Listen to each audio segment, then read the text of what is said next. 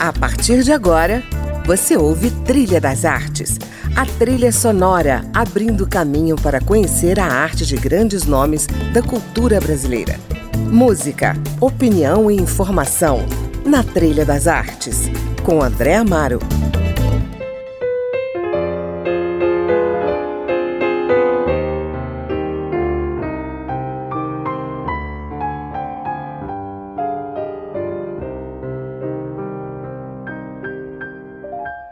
Olá, está começando mais uma temporada do Trilha das Artes, o programa do artista brasileiro. E hoje eu converso com a atriz, produtora, dramaturga e jornalista Silene Guedes, que está em cena com mais três atrizes para contar a trajetória da poeta romântica Narcisa Amália. Nascida em São João da Barra, no Rio, Narcisa foi a primeira mulher a se tornar jornalista profissional no Brasil. Era republicana, abolicionista e defensora dos direitos e da liberdade da mulher. E é sobre esse trabalho que vamos falar, ao som, claro, das sugestões musicais que Silene nos trouxe para o programa. Bem-vinda, Silene, ao Trilha das Artes. Muito obrigada, André. Muito feliz de estar aqui conversando com você. Bom, além de atriz, você também escreveu o texto de Narcisa, né? Uhum. A peça, inclusive, foi publicada no livro Um Palco para Narcisa, que reúne também artigos sobre o processo de montagem do espetáculo pelo seu grupo, o grupo teatral Baú da Baronesa, durante a pandemia da Covid-19. Qual foi a tua maior motivação para trazer esse personagem à cena, Silene? É curioso, porque eu acho que a pandemia, ao mesmo tempo em que limitou muito as nossas possibilidades, né, as possibilidades de quem trabalha com as artes da cena, quem trabalha com as artes da presença, né, ela também é, deixou a gente muito de frente para nossa necessidade de criar, né? Então, assim, estranhamente foi um tempo muito produtivo.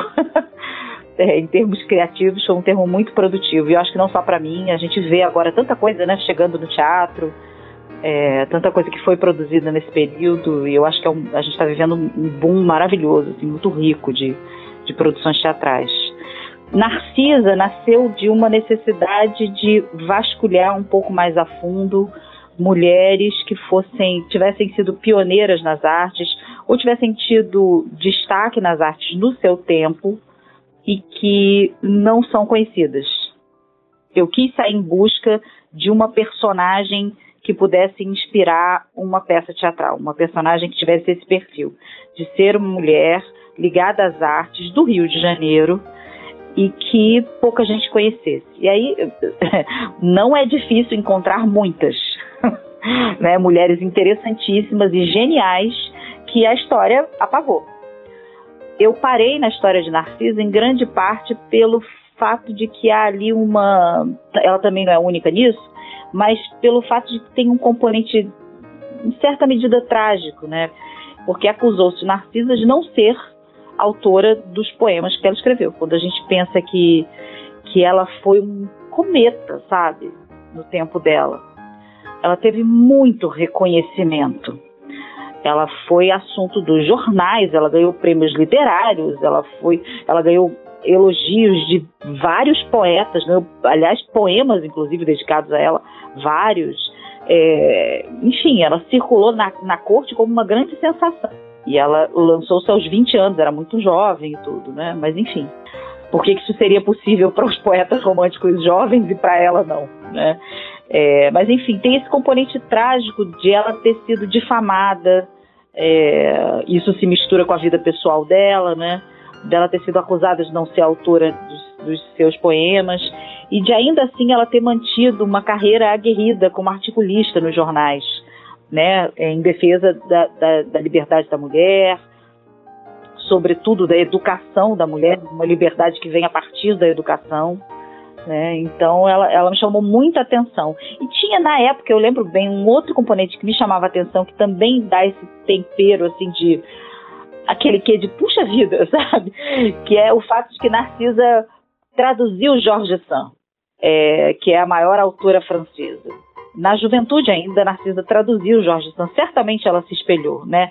Nessa mulher que era livre, né? Vivia livremente, inclusive se vestia como homem. E quando morreu, morreu absolutamente consagrada, né? Até hoje é considerada a maior autora francesa. Então, por que, que isso foi possível para Jorge Sand e para Narcisa Amália não? É, isso vai muito além de uma questão de, da formação ou do desempenho ou da performance, né? Está no, no âmbito das possibilidades, né? Assim, de em que terreno essa semente caiu, sabe? E, e, enfim, esse paralelo me chamou muita atenção e ele vai, inclusive, de alguma maneira para dentro da peça, né?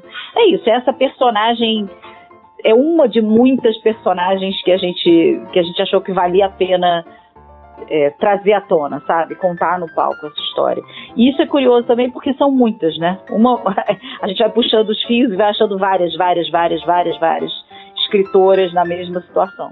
Pois é, é os poemas certamente também entraram na peça, né? Você tem algum deles aí para nos mostrar? Eu vou ler um trecho do poema final para você. Tá. Já tive como todos meus enlevados sonhos Senti tingir-me a face a púrpura do enleio, e o coração pulsou-me um dia entre delícias, fazendo arfar o seio. E a flor, vendo-me a furto, fugia mais contente.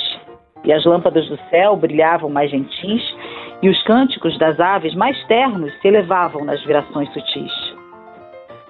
Cedo esvaeceu-se a frívola miragem, e fugitiva, rápida, desfez-se essa ilusão Apenas hoje sangra e estua-me sem vida o gélido coração. Não mais se expandem lírios, nem luzem mais estrelas, emudeceram lentos os mágicos cantores. Por que eu não sou uma rola que deixa além o ninho e estende as leves asas e voa na amplidão? Por que eu não chego ao menos à fronte à imensidade por sobre a criação? Por que eu não sou íris que arqueia-se no éter? Porque eu não sou a nuvem dos páramos sidéreos, porque eu não sou uma onda azul que além desmaia revelar mistérios. Meu Deus, por que embalar-me o que do pensamento se o amor é passageiro, se as glórias são de pó? Poetisa, toma lira as lufas da descrença, e a ti me volvo só. Bondoso, abre-me os braços. Reúne-me a teus anjos, a eternal ventura palpitante. Contemplarei o nada no seio das estrelas das dores triunfante. Nossa, que forte, que bonito, né? É, é romântico, né? No sentido de ter essa, essa ânsia pelo, pelo porvir, Sim. né? Pelo, pelo que está além da vida, né? Essa ânsia em certa medida religiosa. Mas quando a gente pensa que ela escreve, que ela lançou isso aos 20 anos de idade, tinha muita coisa que que ela não tinha vivido ainda e que esse poema traduz perfeitamente, sabe? Uhum ela já muito cedo, possivelmente porque ela passou por um primeiro casamento que foi desastroso, é, ela, te, ela viveu essa sensação de que havia um potencial por experimentar, havia um potencial por realizar, mas não foi possível. E ela se questiona Sim. do porquê. Por que, por que eu não consigo? Por que eu não consigo ser livre? Por que eu não consigo viver as coisas que, que eu, que eu gostaria de viver, que eu poderia viver, porque me, porque eu me iludi uhum. a respeito da possibilidade de ganhar o mundo, né? Pois é. E acontece de depois dela lançar o livro, ela, ela ganhar o mundo, né? Ela ganha corte, ela ganha fama e tudo. Sim. E depois isso vira, né? A roda gira de novo e novamente ela se vê numa situação de de, enfim, de ser atacada, de ser difamada e, e de ser esquecida, né? Porque Sim. ela morre esquecida. É isso que eu te perguntar, ela teve uma vida longeva? Ela morreu aos 72 anos. Ah, então viveu bastante. Sim, na, naquele período, sobretudo. Na verdade, ela lançou Nebulosas, que foi esse livro que ela lançou aos 20 anos, um conjunto de poesias, e depois ela lançou alguns, ela publicou alguns poemas em jornais, publicou um, um, uma prosa poética que chama Nelúmbia, algumas pessoas atribuem a ela, publicou muitos artigos de jornais, publicou contos, crônicas. Então ela continuou uma produção literária, mas a poesia ela freou.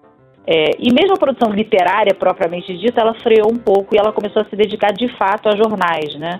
É, a publicar, ela tinha o seu próprio jornal por um tempo, e a publicar vários artigos e artigos políticos, combativos, né? Relacionados às causas é, é, que ela defendia. Ela era abolicionista, era republicana também. Ela mantém uma atividade forte, mas ela se dedica ao magistério. Sim. É, e é nisso que ela, que ela finda a vida, né?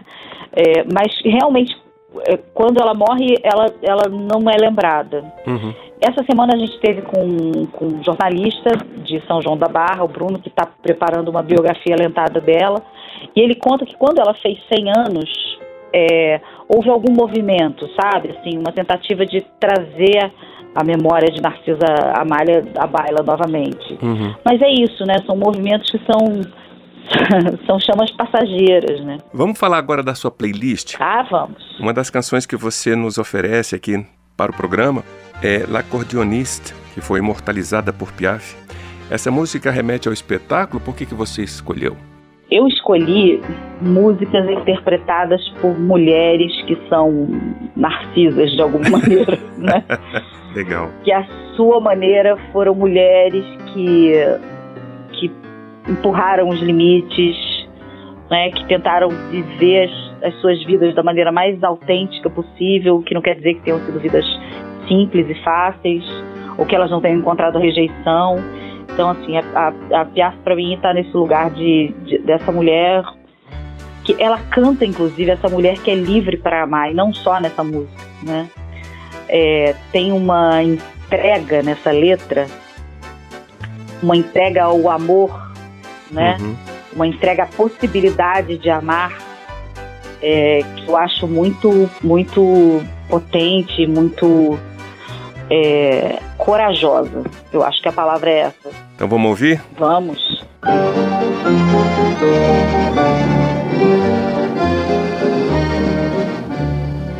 La fille de joie est belle au coin de la rue là-bas. Elle a une clientèle qui lui remplit son bar.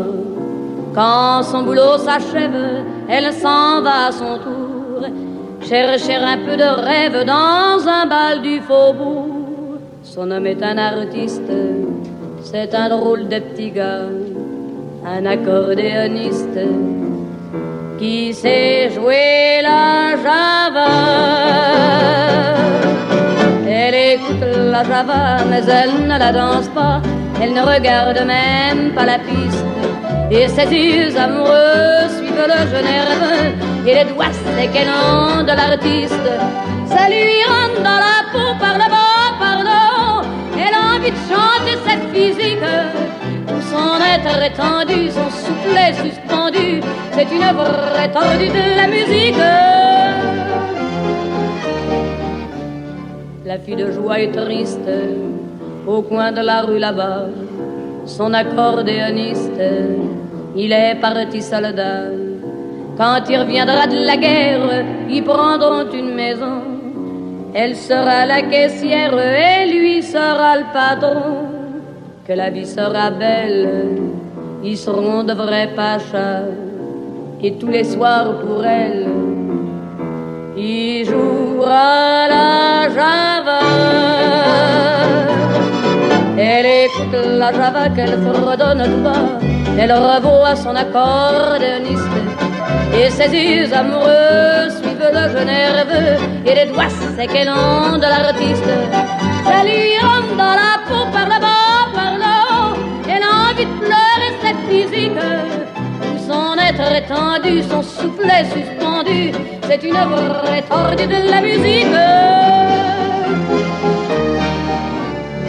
La fille de joie est seule au coin de la rue là-bas. Les filles qui font la gueule, les hommes n'en veulent pas. Et tant pis si elle crève, son homme ne reviendra plus. Adieu tous les beaux rêves, sa vie elle est foutue. Pourtant ses jambes tristes l'emmènent au boui-boui, où il y a un autre artiste qui joue toute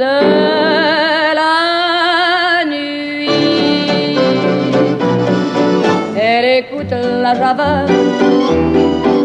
Elle entend la java. Elle a fermé les yeux, les doigts secs et nerveux. Ça lui rentre dans la peau par là-bas, par là-haut. Elle a envie de garder cette musique. Alors pour oublier, elle s'est mise à danser, à tourner au son de la musique.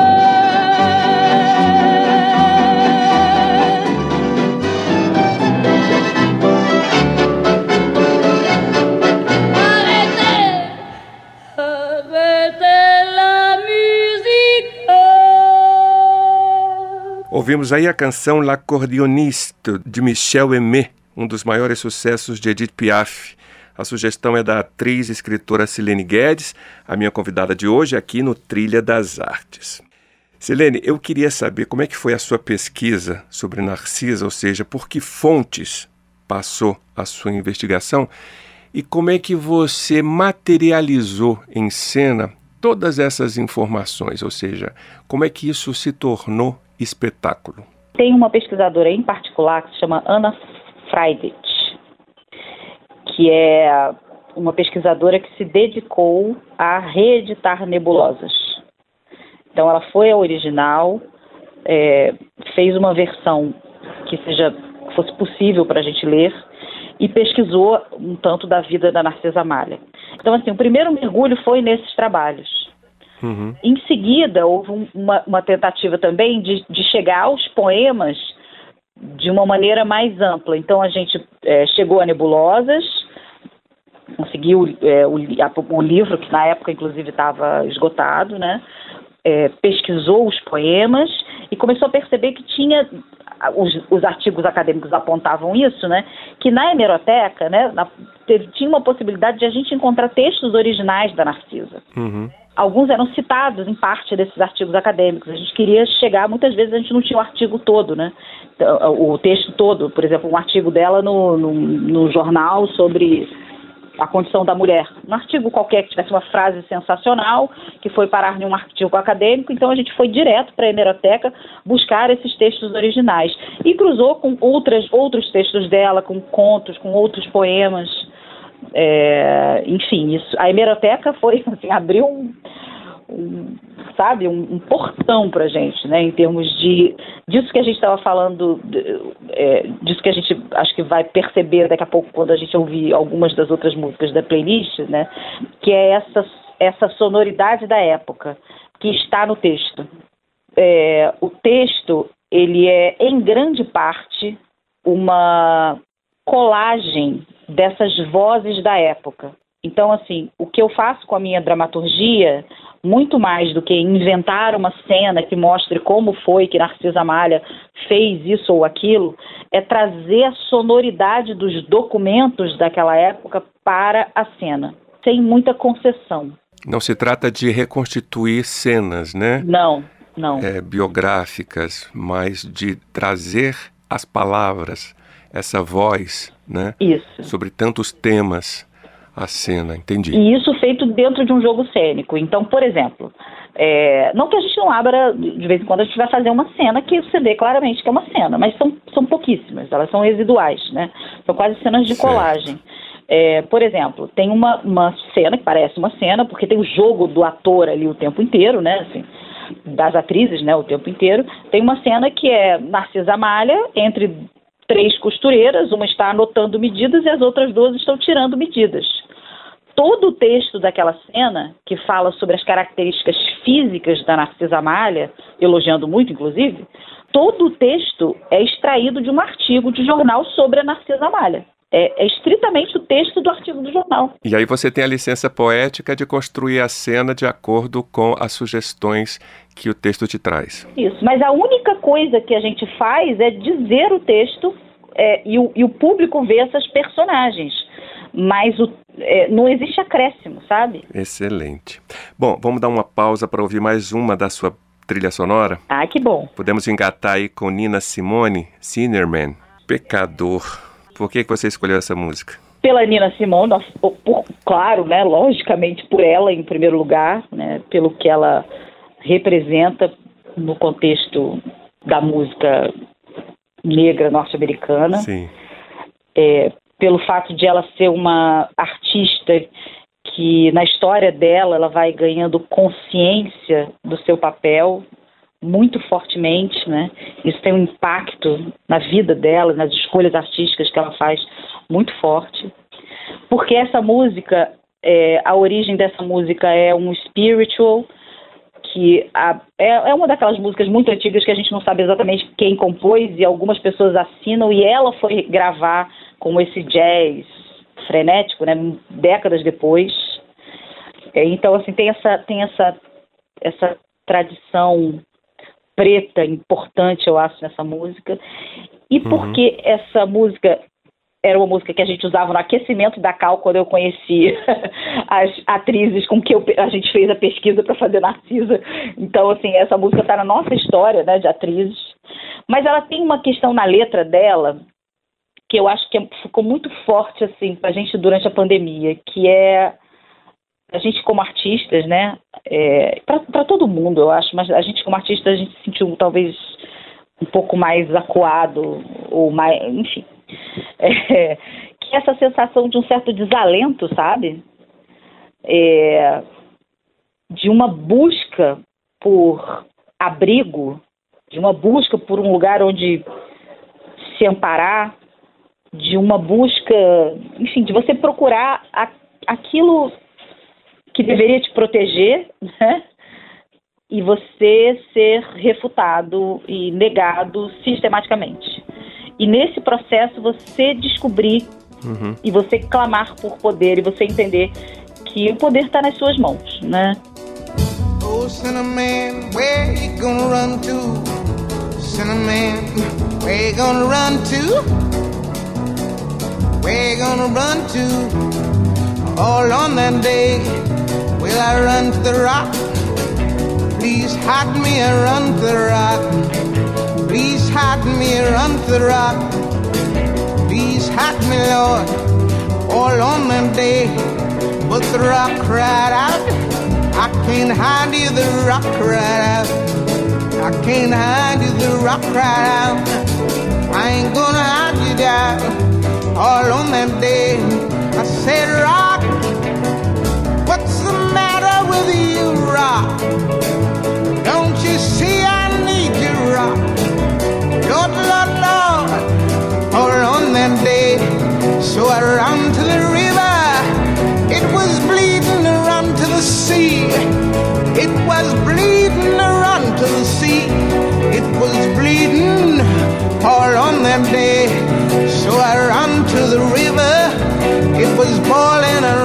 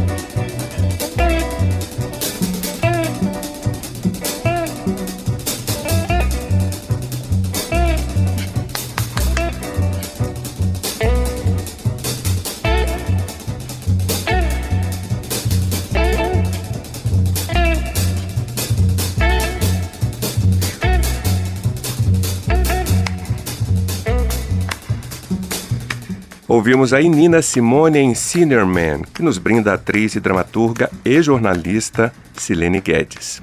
Bom, o programa está chegando ao fim. Vamos finalizar com Camisa Amarela, do Ari Barroso, com a voz inconfundível de Araci de Almeida. Maravilhosa. Por que, que você escolheu essa música? Araci, como Narcisa, é uma dessas mulheres que fogem do padrão. Né? Então é isso. Narcisa começou a escrever muito jovem, incentivada pelos pais, sorte dela, né? Começou a escrever muito jovem, começou a escrever artigos para jornais também muito jovem, se casou adolescente, se separou, se casou uma segunda vez, se separou, foi morar sozinha com a filha no Rio de Janeiro. Então ela ia quebrando padrões, quebrando paradigmas, né? E sofrendo os, os reveses disso. Araci era fora do padrão em termos pessoais, né, em termos do comportamento dela. Ela, ela contava que foi criada na igreja protestante, né, a, a família dela era de origem protestante, e ela pulava os muros para ouvir a música dos terreiros. E era, e era isso, sabe? Ela, e ela era essa mulher que circulava na boemia e tinha essa voz, esse timbre único que desagradava alguns e dizia-se inclusive que desagradava o Ari Barroso, mas ele acabou escrevendo Camisa Amarela que ela gravou, né? Escreveu para ela e que é essa, de novo, né? É esse lugar dessa mulher que parece submissa, é? Ela parece estar se sujeitando às aventuras loucas desse fulião, né? Desse fulião que no meio do carnaval pede licença para ir curtir a vida e ela encontra com ele bêbado, acabado, né? Ele volta para casa, mas ela diz: "Acabou a folia, é comigo", né? Não é das outras. Então, assim, tem, é lógico que tem um componente machista nisso, né? Tem um componente de que é a mulher que está se sujeitando a isso e não o contrário. Mas existem várias outras coisas do repertório dela que demonstram que nessa mulher há força, né? Que nessa mulher há uma consciência do seu lugar e das suas possibilidades. Que bacana, que papo gostoso, Silene, que bacana, que, que bom conhecer um pouco, né? Dessa figura é, ligada às artes, ao jornalismo, né? Ao ativismo. Muito bacana. Muito obrigado pela sua presença aqui, pela sua voz também, né, no programa, no Trilha das Artes, viu? Muito obrigado por estar com a gente aqui e vida longa à sua arte. Muito obrigada, viu, mesmo, por se interessar pelo trabalho da gente, assim, muito feliz, muito feliz de poder falar sobre essas mulheres. Está sendo muito, muito importante. Bacana. Então, sucesso para vocês, né? E você que nos ouviu, obrigado pela companhia. A gente se encontra na semana que vem aqui no Trilha das Artes. Até lá!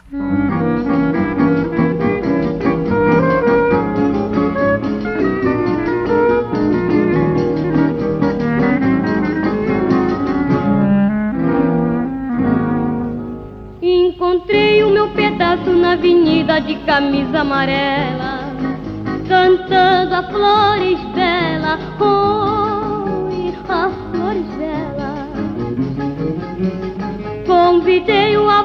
pra casa em minha companhia. Exibiu-me um sorriso de ironia, desapareceu no turbilhão da galeria não estava nada bom. O meu pedaço, na verdade, estava bem mamado, bem chumbado, atravessado. Foi por aí cambaleando, se acabando num cordão com reco-reco na mão. Mais tarde o encontrei num café, zurrapa do largo da lapa, folião de raça, bebendo o quinto copo de cachaça. Isto não é chalaça. Você ouviu Trilha das Artes